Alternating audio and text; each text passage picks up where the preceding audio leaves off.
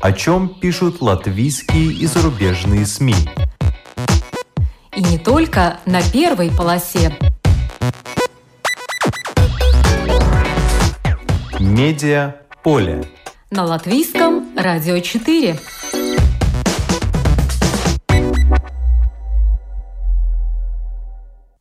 Здравствуйте! Вас приветствует Марина Ковалева. В эфире программа «Медиаполе». Журнал исследовательской журналистики или стартап без единого бизнес-ангела. Декан факультета коммуникации Рижского университета Страдания профессор Анда Рожукалне расскажет о том, как создавался шестой номер журнала «Инквизитио», в который вошли журналистские исследования студентов ее факультета. Кто такой сахарный папик? Спонсор, бизнес-партнер – или любовник, который платит за секс? В чем разница между проститутками и девушками Baby? Где грань и в чем опасность? Об этом большое расследование журнала «Инквизитио». Одна из авторов, Аманда Земите, раскроет некоторые детали. Летний листопад. Что губит деревья вдоль дорог в Риге? Об этом исследование Виктора Демидова, который только учится на журналиста, но уже понял, в чем смак исследовательской журналистики. Это то, о чем мы будем говорить сегодня. По традиции, в начале передачи обзор некоторых других публикаций. Хороший в кавычках год – Мягкая зима позволила клещам не вымереть от холода, и те встретили весну в необычайно большом количестве, пишет журнал «Ир», добавляя, что Латвию стремительно завоевывает новый вид клещей – с юга, паразиты которого особо опасны для собак. В этом году первый клещ, который был доставлен в Центр инфектологии на проверку, присосался к любителю природы уже 8 января а энтомолог Спундис в Юркалне на 100-метровой полосе, там, где в прошлом году нашел 150 клещей, в этом году собрал уже 260. К середине марта в Центр инфектологии доставили 485 клещей, из которых энцефалитом были инфицированы 13, то есть около 3%. Жители, отправляясь на природу, призывают проявлять осторожность, а также советуют делать прививки от энцефалита. Ресторатор Александр Бернатович рассказал порталу «Рига Плюс», в какую сумму ему обходилась аренда места на территории Рижского центрального рынка. По словам Александра, когда он в своей маленькой кофейне готовил кофе, то платил 430 евро за 3 квадратных метра, и это было место в субаренде. А когда рынок расторг договор с фирмой, в день подписания нового договора стоимость уже стала 540 евро – Посредник ушел, а цена выросла. За три метра пола, без центрального водоснабжения, канализации, с ржавой трубой посередине киоска надо было платить 540 евро в месяц. Бернатовичу стало обидно, он закрыл свою кофейню, а на том месте сразу появились импортные фрукты. Предприниматель говорит, что теперь понимает, почему на центральном рынке максимум импортного товара, а предпринимателей, которые что-то сами производят и продают людям, можно посчитать по пальцам. Он мечтает о том, чтобы в Риге появилось такое место торговли, где предприниматели-производители могли бы оплачивать только коммунальные услуги. В России недополученные доходы туристической отрасли из-за пандемии, по оценке Ростуризма, уже достигли полутора триллиона рублей. Учитывая рекомендации Роспотребнадзора по возобновлению работы санаториев, эта цифра может вырасти. Применение отдельных мер может стоить каждой гостинице до нескольких миллионов – и к докризисным уровням в предложенных условиях работы можно будет вернуться только ко второму кварталу 2021 года, пишет портал Forbes.ru. Среди рекомендаций, например, исключить использование мебели, не позволяющей проведения влажной уборки и дезинфекции. Некоторые из переболевших коронавирусом могут навсегда лишиться обоняния и способности различать вкусы, пишет The Wall Street Journal – Люди, которым эти чувства не вернулись после выздоровления, рассказывают о том, что вынуждены заставлять себя есть и мечтают снова ощутить запах кофе.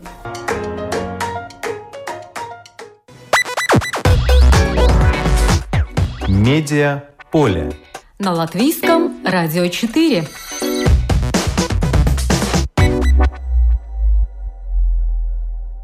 Опубликован новый номер журнала «Инквизитио», в который вошли журналистские исследования студентов факультета коммуникации Рижского университета Страдания. Журнал выходит с 2015 года, он выложен в интернете. Достаточно в поисковую систему ввести «Инквизитио 2020», и вы увидите ссылку, по которой можно выйти на этот журнал. Этот журнал – платформа, на которой будущие журналисты могут испытать свои силы. Их исследования весьма добротные и затрагивают затрагивают важные для общества темы. Я созвонилась с главным редактором издания. Это декан факультета коммуникации Рижского университета Страдания, профессор Анда Рожукалне. Здравствуйте. Здравствуйте. В вашей колонке редактора в вступительном слове к весеннему номеру журнала «Инквизитио» есть фраза, которая звучит, на мой взгляд, как тревожный сигнал. Я процитирую. Молчание в разных устройствах, невыполнение обещаний, неясные ответы мы уже можем упаковывать и продавать на международном рынке. Иногда кажется, что это не журнал исследовательской журналистики, а наш стартап без единого бизнес-ангела. Скажите, пожалуйста, что вас побудило написать эти строки? Когда я писала эти строки, у меня были две цели. Первое, я хотела как-то передать привет э, студентам и сказать, что я понимаю все трудности э, добывания информации, которые они пережили. И вторая цель была рассказать э, читателям, что это значит, если ты работаешь в исследовательской журналистике. Это значит, что ты много-много часов ищешь информации и долго и часто не получаешь информации от тех, которые ответственны, и просто ждешь. Там далее написан цитат из э, американского коллеги, который говорит, что людям очень нравится э, то, что делают исследовательские журналисты, но те люди, у которых есть информация, они хотят, чтобы эти исследования были рассказаны без их присутствия. Они не хотят делиться информацией, которая самое главное для журналиста, да. Ну, вот такие цели, но я еще хочу добавить, что этот журнал, он вообще-то регистрирован в масс-медиа регистре, он полноценные медиа, и это рез, результат э, курса исследовательской журналистики э, в нашем университете, так как э, невозможно закончить университет, если нет публикации качественной в этом журнале. Скажите, пожалуйста, вот этот тренд, что надо долго ждать ответа, иногда э, можно его так и не дождаться или получить ответ, то, что называется «одна вода» и никаких фактов, он характерен для Латвии или все-таки эта тенденция сейчас э, во всем Европейском Союзе или во всем мире? Вот как вы это оцениваете как медиаэксперт? Я думаю, что это э, такая универсальная тенденция – ну, это ничего такое новое. Может быть, формы новые, как э, уйти от ответа или как э, вместо ответа предположить, как вы говорите, э, воду или свежий воздух. так что, э, потому что если вы задаете трудные вопросы, э, тогда всегда люди найдут способ, как не ответить на эти вопросы, особенно если они участвуют в процессах и ответственные. Так что, да, это такая универсальная трудность э, не только для исследовательской журналистики, но и ежедневной новостной журналистики. Но я еще хочу добавить, что в наше время э, у журналистов даже труднее добиться разъяснения или добиться больше информации той, которая э, как бы свободно они могут э, найти сами, потому что более и более ресурсов в виде специалистов коммуникации и разных специалистов, которые работают в организациях и институциях. И эти специалисты помогают найти э, способы, как не ответить на вопросы. Они могут и помочь э, журналистам преподнести информацию и помочь найти экспертов или специалистов, чтобы найти такую хорошую информацию для журналиста, но те же специалисты помогают ответственным лицам уйти от вопросов э, и делают жизнь журналистов э, намного труднее, и их рассказов не так полноценных и, и полных с нужной информацией. Ну, вы в своей колонке, кстати, намекнули и на то, что иногда сами журналисты не задают правильные вопросы. Здесь уже вопрос, они не могут или не хотят этого делать, особенно учитывая в условиях Латвии, когда тоже журналисты иногда мигрируют и переходят в сферу коммуникации, иногда просто не хотят портить отношения с теми, кто, может быть, им потом пригодится в плане поиска работы или в плане поиска каких-то материалов и тем для сюжетов. Вот как выходить из этой ситуации?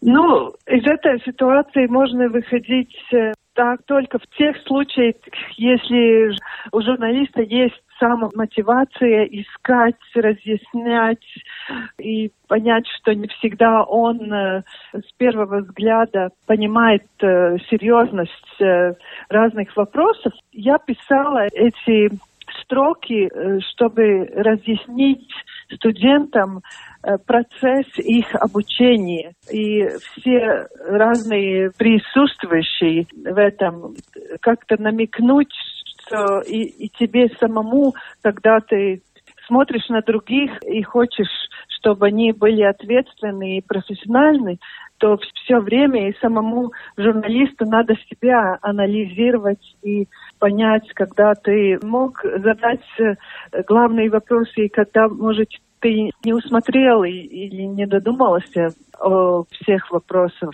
Это вопрос о профессионализме, который очень э, важно дискутировать и с студентами, и с обществом. Но я не хотела бы обобщать, что журналисты иногда не задавают вопросы, так что и много раз журналисты задают хорошие вопросы, но не добиваются ответов. Насколько затрудняет получение информации директива о защите личных данных, принятая в Европейском Союзе? А, иногда об этой директиве говорят люди, которые не хотят делиться информацией. Но эта директива очень в небольшом объеме относится на работу журналиста, потому что долг журналистов преподносить точную информации и фактологической информации. И очень мало таких ситуаций, когда э, у журналиста нет прав э, распространить публично какую-то информацию. И эта директива очень широко смотрит на журналистику, и журналист может и рассказать о людей, которые не хотят, чтобы их информацию использовали в публикации. Так что я не вижу большие проблемы, так как директива в основном говорит о бизнесе и использовании данных в цели бизнеса. Ну что ж, вернемся к свежему номеру журнала исследовательской журналистики «Инквизитио». Это шестой номер за 2020 год. Э, над ним работало 10 студентов, будущих журналистов. Вот как вы отбираете этих людей, кому будет доверено провести исследование, которое будет потом опубликовано? такого отбора они уже сами сделали, когда они начали свои студии в, в отделении журналистики. И в третьем курсе они должны проверить себя в такой высшей лиге журналистики, которая является исследовательской журналистикой. Так что все придумают идеи, и мы дискутируем про эти идеи. У меня, конечно, есть свои рекомендации, но в основном это все студенческие идеи. Вы видите, как они в основном ориентируются на темы, э, как улучшить нашу с вами э, общую жизнь и среду, как быть ответственным. Так что да, это идеи студентов. Ну, есть, конечно, такие материалы, которые не вошли в журнал, может быть, не были э, совсем удачно, не, не получились и не успели сделать а, например, кстати, что не получилось, что оказалось трудно сделать? А, это в основном а, были несколько тем про культуру, где не удалось сделать такой анализ главных проблем, один из критериев был, чтобы было какое-то открытие. Если ты исследуешь э, тему, ты вглубляешься в какие-то проблемы, чтобы ты сделал открытие. Большое или, или не очень большое, но все-таки что-то новое открыл, то, что бы мы не узнали без этой работы. Да, я назову некоторые из этих э, публикаций. Я скажу, что журнал насчитывает более 50 страниц. Здесь четыре основных раздела. Есть и исследования в области культуры, например, экраны в общественном транспорте, ты и современные роботы, или раздел исследования качества услуг, это качество кебабов, рассказ об отходах, бахилы в больницах, нужны они или нет. Это также исследование качества среды, э, как спасти рижские деревья, опасный безопасный пешеходный переход, животное, сбитое на дороге. Но большое исследование – Тема, так скажем, центральная номера – это то, что по-латышски называется «виспар цукуртетукем», по-русски дословно перевести все о сахарных папочках, да. О мужчинах, которые содержат молодых женщин за определенные развлечения и услуги. Вот э, почему была выбрана эта тема в качестве большого исследования? Это потому, что это очень актуальная тема. И я хочу отметить, что там не только э, сахарных папочек, но упомянуты и сахарные мамочки. Э, ну, конечно, в основном это возможность использовать э, мужчины, но не можем забывать и о женщинах. Так что почему выбрали? Потому что актуальная тема для молодых людей, когда они смотрят, во-первых, на свои актуальные жизненные сценарии и как я буду проводить свою жизнь и годы юности. И эта тема связана с такой актуальностью, что в наше время есть э, специальные сайты, специальные платформы, где ты не только можешь, ну, как Tinder, например, познакомиться, но и это нормально. В наши времена познакомиться в интернете, но есть специальные сайты, где ты можешь представить себя для э, сахарных э, папочек или мамочек или найти для себя сахарного родителя.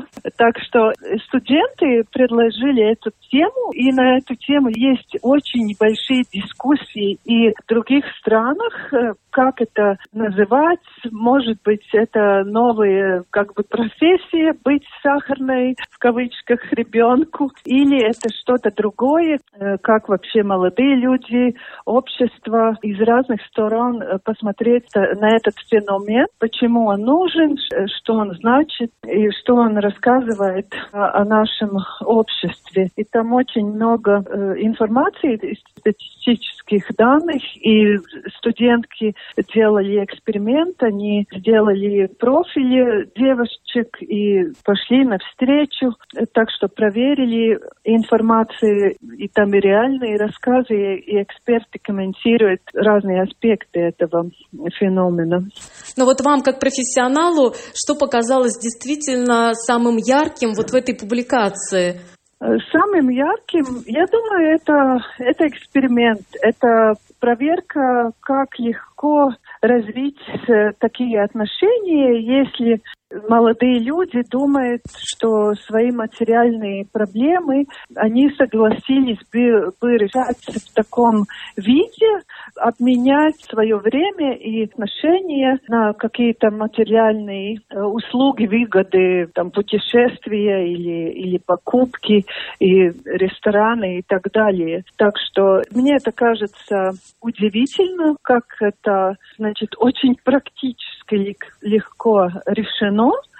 И следующий был такой, который меня удивило и кажется очень интересно, это аргументация, как э, люди, которые выбирают такого вида, э, я бы сказала, такие иллюзорные отношения, которые дают какую-то иллюзию, что вы вместе с богатым человеком или наоборот что вы человек, который вместе показывается э, с молодой девушкой и с молодым человеком, значит, как молодые люди аргументируют, почему они это выбирают, почему из многих-многих возможностей они выбирают такого вида отношений.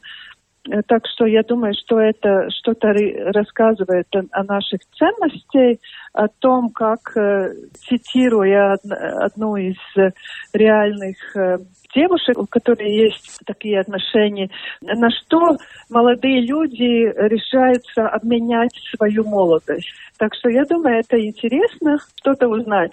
Да, а для меня, например, было интересно вот эта тонкая грань, то, что одни считают проституцией, другие считают просто отношениями, бизнес-сделка, относятся к этому очень практично, а еще там достаточно интересное э, замечание психолога, которое утверждает, что такие отношения э, вот этих сахарных папочек с молодыми девочками иногда укрепляют их семейные отношения, потому что реальным партнером они считают свою супругу, э, которая позволяет им вот эти вот, ну, для кого-то шалости кто-то бы назвал это аморальным поведением. Я думаю, что эти разные мнения, это очень хорошо, потому что мы узнаем, как меняются вообще такие ценности, взгляд на то, какие разные могут быть э, наши отношения, как они влияют на другие стороны нашей жизни. Ну, и, и там не только позитивный взгляд на это.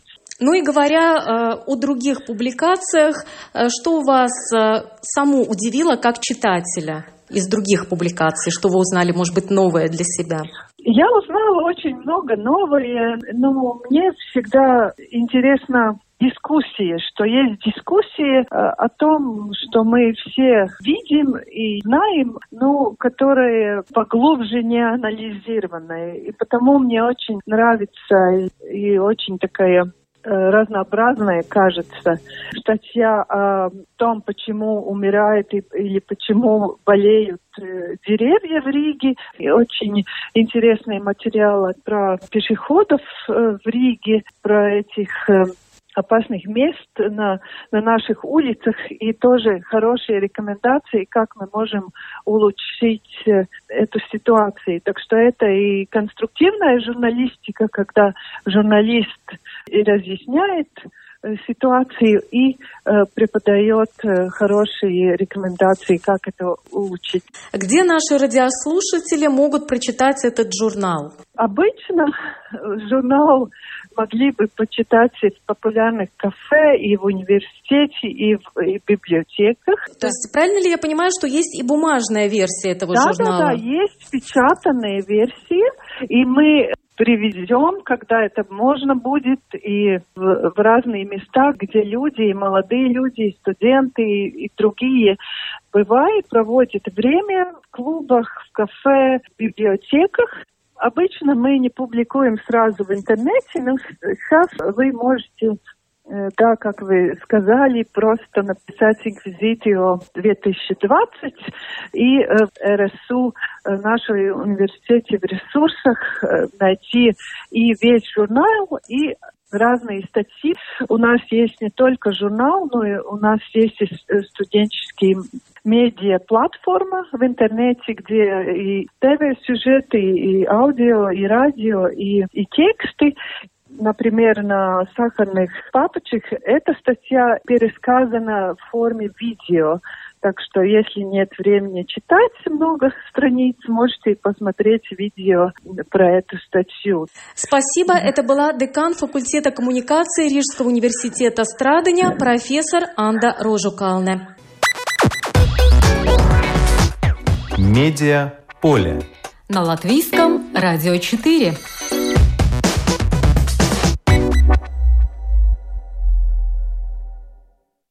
Кто такой сахарный папочка? Спонсор, бизнес-партнер или любовник, который платит за секс? Это тема большого исследования журнала «Инквизитио». В этом журнале опубликованы исследования студентов факультета коммуникации Рижского университета Страдания, которые, возможно, в будущем станут журналистами. Авторы центрального исследования – это Аманда Земите, Дайга Романовска, Рейчела Аделе Бишере. Я созвонилась с одной из авторов, это Аманда Земите, которая расскажет поподробнее о том, как они создавали все вместе эту статью. Здравствуйте, Аманда. Labdien! Итак, это была коллективная работа. Три автора. Что конкретно делали вы? Šajā pētījumā bija vairākas daļas. Pirmā daļa bija vispār iepazīties ar, ar dažādām mājaslapām. Это исследование состоит из нескольких частей. Первым делом надо было ознакомиться с разными сайтами, где можно познакомиться с сахарными папочками и создать там профили. В ходе исследования мы создали три профиля с тремя разными типажами женщин. Вторая часть исследования – то, чем занималась в основном моя коллега Дайга. Это интервьюирование разных специалистов. Мы взяли интервью у антропологов, психолога о том, например, почему вообще наблюдается этот феномен, что это означает с точки зрения психологии, как развивается с точки зрения антропологии это явление, когда мужчина должен платить уже только за приглашение женщины и так далее. Viņu uzmanību. Правильно ли я поняла, что вы тоже сами создали этот профиль и общались с потенциальными сахарными папочками? Да, именно так. Мы создали три разных профиля, пытаясь понять, на какого именно типа женщин больше всего обращают внимание мужчины. Как долго вы переписывались с мужчинами и как много их было? Pētījums ilga vairākas nedēļas, gandrīz. Исследование длилось несколько недель, можно сказать, почти месяц. Конкретное количество сахарных папочек я сейчас назвать не могу, так как мы решили не общаться с абсолютно всеми, кто напишет. Но желающих познакомиться было много, около 20. Но, конечно, в большинстве случаев мы сами были инициаторами и первыми писали этим мужчинам. Bijām tās, kas pirmās uzraksta šiem vīriešiem. И сколько же было тех, которые предлагали реально материальное вознаграждение и были готовы стать сахарным папочкой? Таковых было гораздо меньше по сравнению с теми, кто просто проявили интерес. Я сказала бы, что четверо-пятеро мужчин потенциально были готовы создать такие отношения. Были ли это в основном иностранцы или тоже были мужчины из Латвии? Lielākā daļa bija ārzemnieki. Mēs atradām dažus Большинство из них были иностранцами. Мы нашли нескольких из Латвии, но мы с ними сами инициировали разговор. Большинство же мужчин было из США. Было много мужчин также из Нидерландов. daudz. Была ли у вас реальная встреча с кем-то из мужчин? Или вы только переписывались? Jā, notika viena klātienes tikšanās. Да, состоялась одна очная встреча. Правда, встречалась не я. Надо было взвесить возможные риски, оценить все на предмет безопасности. Встреча состоялась в публичном месте, в ресторане. Было договорено, что девушка откажется продолжать отношения, и они просто сходили в кинотеатр. Самые интересные открытия, которые вы сделали даже для себя в ходе этого исследования? Самым интересным, наверное, было открыть, что действительно есть девушки, для которых такой сахарный папочка является источником дохода. В ходе работы у нас было интервью с одной из таких девушек, которая, впрочем, говорит, что это у нее не единственный источник дохода, что у нее есть постоянная работа. Но все же таким образом можно неплохо заработать. Но не считают ли эти девушки, что это проституция? Ko- Но это как раз то противоречие, которое мы отметили в своей работе. С одной стороны, это можно расценивать как проституцию, но с другой стороны, есть разница, на которую указала как девушка, которая этим занимается, так и психолог. В данном случае обе стороны, как мужчина, так и женщина, на это согласились. И есть понятные правила таких отношений. И это не вынужденная крайняя мера. Чаще всего девушки используют эту возможность для того, чтобы заработать дополнительно. Они этим не зарабатывают на жизнь, как это делают проститутки. Но я допускаю, что это все-таки очень спорный вопрос и могут быть разные взгляды. Важно, что были описаны негативные стороны такого э, времяпровождения. Вот несколько слов о негативных последствиях, которые могут иметь такие отношения для э, человека. Да, это то, что мы определенно стремились акцентировать в этой статье, что такие отношения имеют не только позитивный момент получения денег, но что есть и негативная сторона, особенно если учесть, что этим обычно занимаются очень молодые девушки. Зачастую им нет даже 18 лет, и это может изменить их представление об отношениях, о здоровых отношениях, о мужчинах и женщинах может сложиться представление об отношениях, в которых у партнеров нет равных возможностей и в которых женщина подчиняется мужчине. И именно в таком молодом возрасте легко повлиять на девушек, когда они еще не созрели.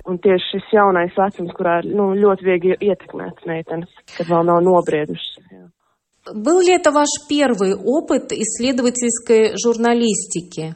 Um, jā, tā varētu teikt, šī bija pirmā да, можно сказать, что это мой первый опыт исследовательской журналистики. Было интересно. И вообще заниматься исследовательской журналистикой очень важно.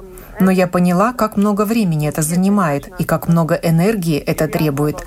Надо углубиться в материал, неоднократно проверить информацию, чтобы убедиться, так ли все на самом деле – и я бы с удовольствием продолжила бы заниматься исследовательской журналистикой, но, как я уже сказала, это требует много энергии, и это намного сложнее, чем написать, скажем, обычную новостную статью. Nu, kā jau teicu, tas prasa tiešām lielu enerģiju un daudz grūtāk nekā uzrakstīt, teiksim, parastu ziņu rakstu. Спасибо. Это была Аманда Земите, одна из авторов публикации в журнале «Инквизитио. Кто такой сахарный папочка? Спонсор, бизнеса, партнер или любовник, который платит за секс». Эту статью вы можете найти также в интернете, где выложен полностью номер журнала, о котором мы сегодня рассказываем. Медиа поле. На латвийском радио 4.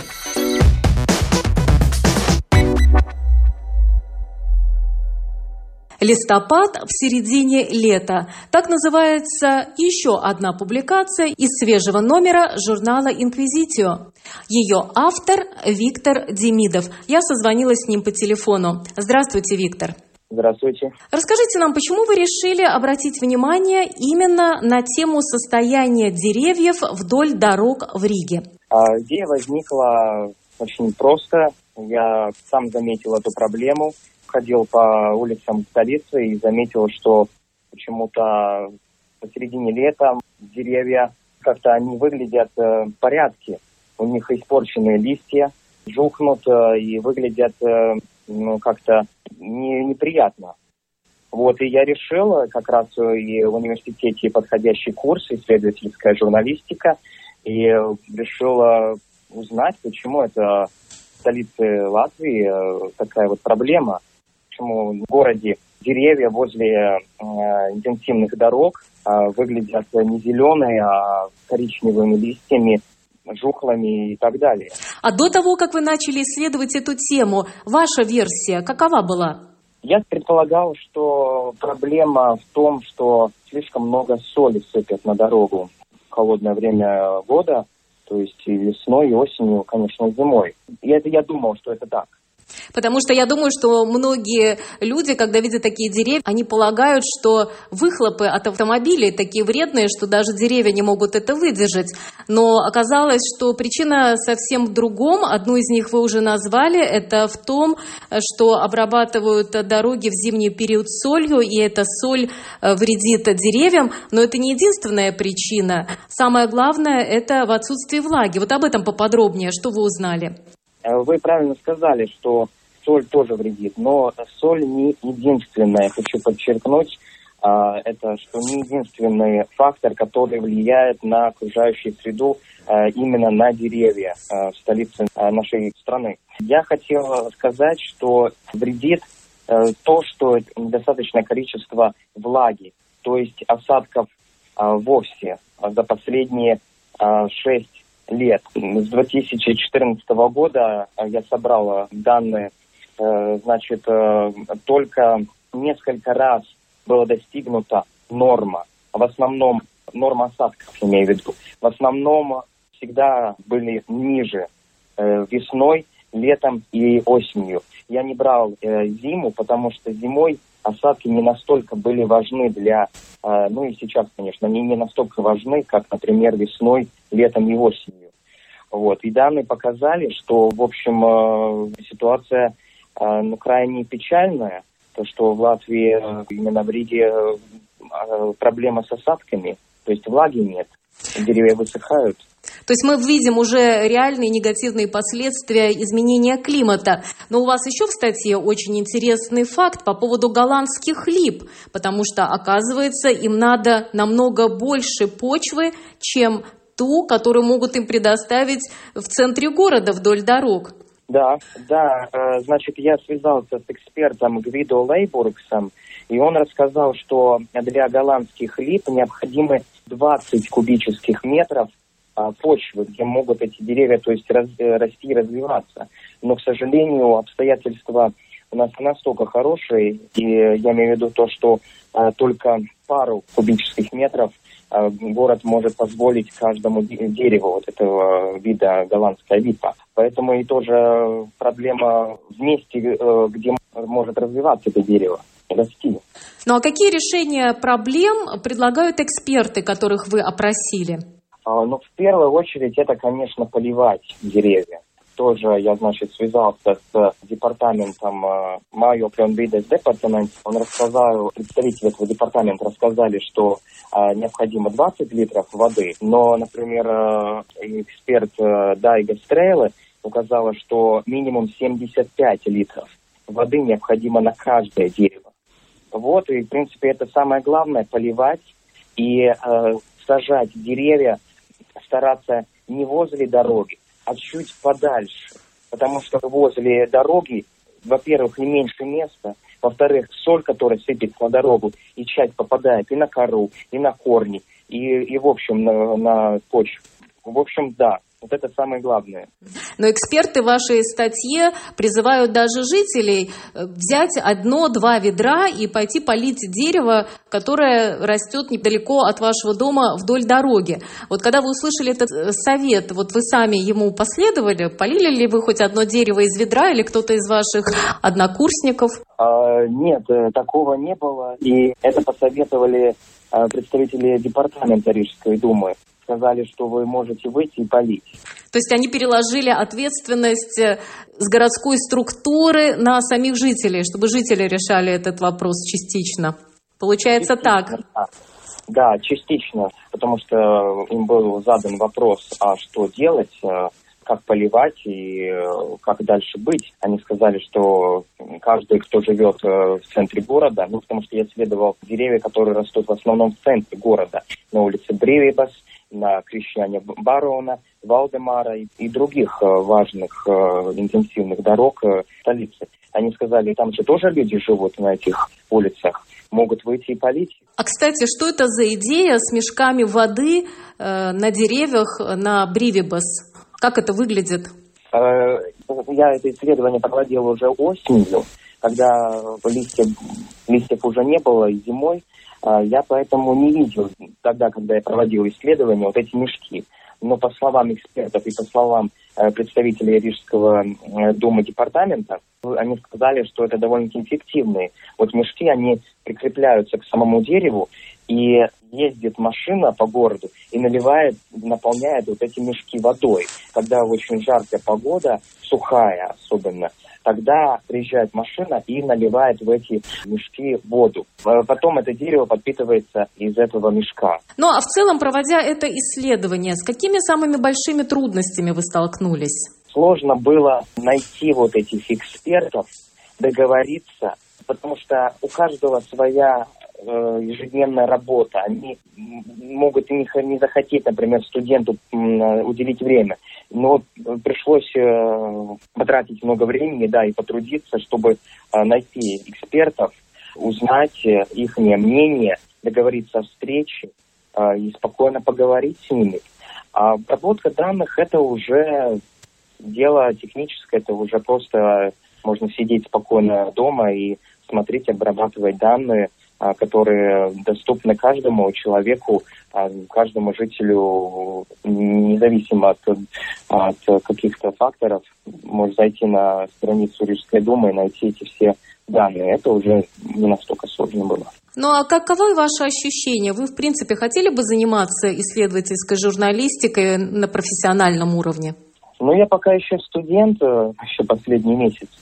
Вот. Но так э, это вообще очень интересно. Да, потому что можно было узнать проблему, почему это так.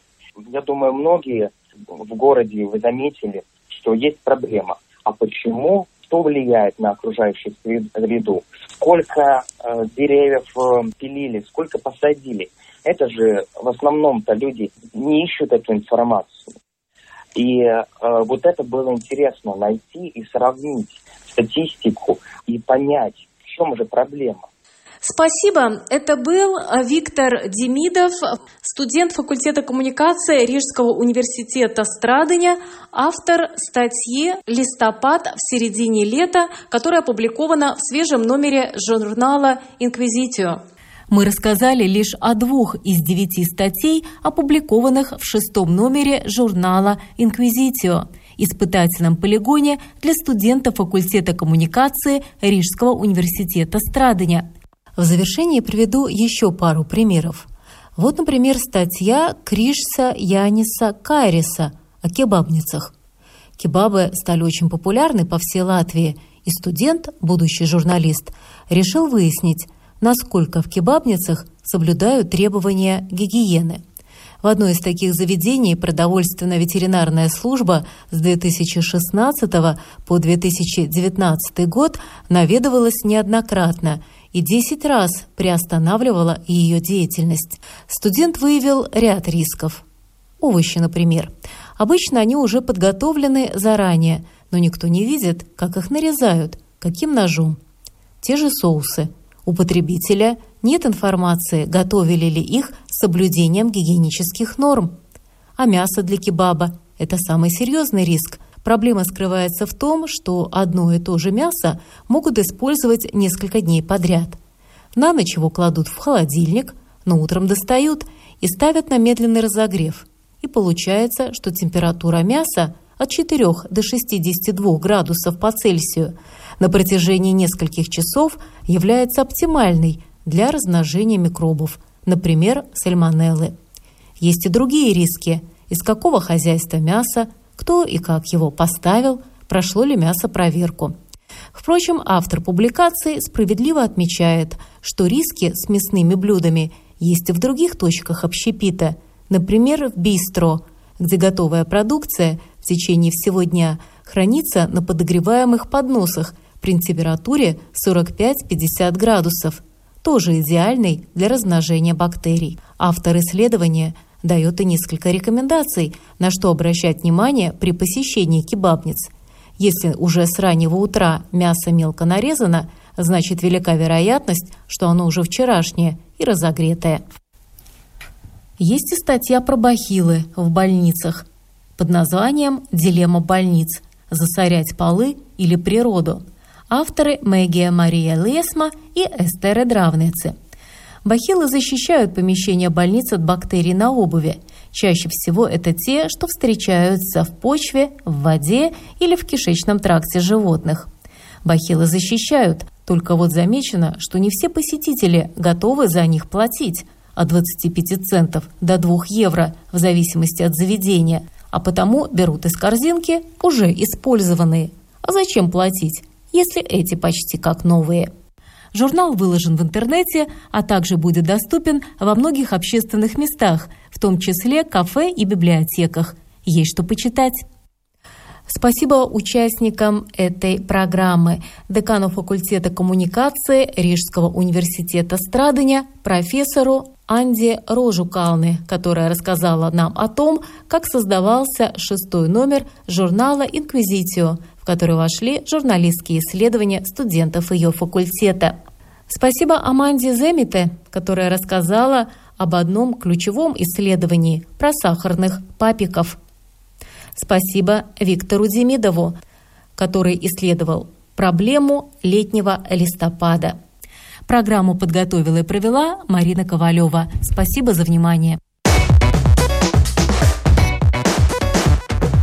О чем пишут латвийские и зарубежные СМИ? И не только на первой полосе. Медиа поле. На латвийском радио 4.